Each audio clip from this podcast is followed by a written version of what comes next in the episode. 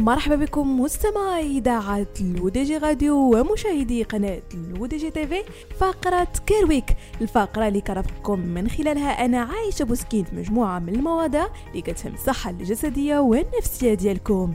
أكيد مستمعينا وأنتم كتبعوا افتتاح كأس العالم مونديال قطر 2022 اثار انتباهكم الشاب القطري غانم المفتاح اللي أمتع مسامع المشجعين بآية ان جعلناكم شعوبا وقبائل لتعارفوا إن أكرمكم عند الله أتقاكم. أكيد أنكم سألتم مستمعينا شنو هو المرض اللي كيعاني منه غانم الفاتح واللي خلاه يظهر بداك الشكل. متلازمة التراجع الديلي أو الانحدار الديلي.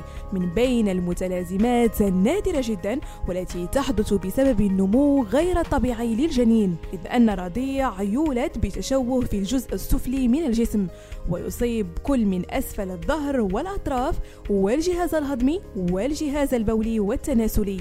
وغالبا ما تصيب هذه المتلازمة الأطفال المصابة أمهاتهم بمرض السكري.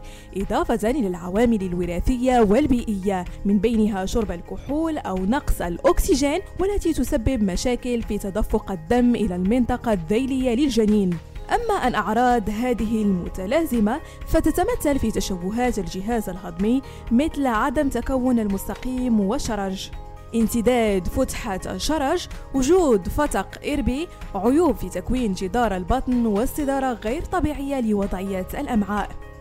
أما التشوهات الأخرى فتشمل الكلي تشوهات في المثانة مثل وجود المثانة في جدار البطن واضطراب في وظيفتها نتيجة لتشوهات في الأعصاب المسؤولة عنها بالإضافة إلى تشوهات في الحالبين وربما وجود ناسور بين المستقيم والقناة البولية إضافة إلى تشوهات الجهاز التناسلي وتظهر لدى الذكور في شكل وجود فتحة البول في الجانب السفلي من القضيب والخصية المعلقة وفي الإناث في صورة وجود ناسور يصل بين المستقيم والمهبل وربما يصل الأمر في الحالات الشديدة إلى عدم تكون الأعضاء التناسلية. بهذا مستمعينا كنكون وصلنا لنهاية فقرة Care Week نضرب لكم موعد la semaine prochaine هادشي كامل على أثير إذاعتكم الرقمية L'ODJ Radio وكذلك على قناتكم L'ODJ TV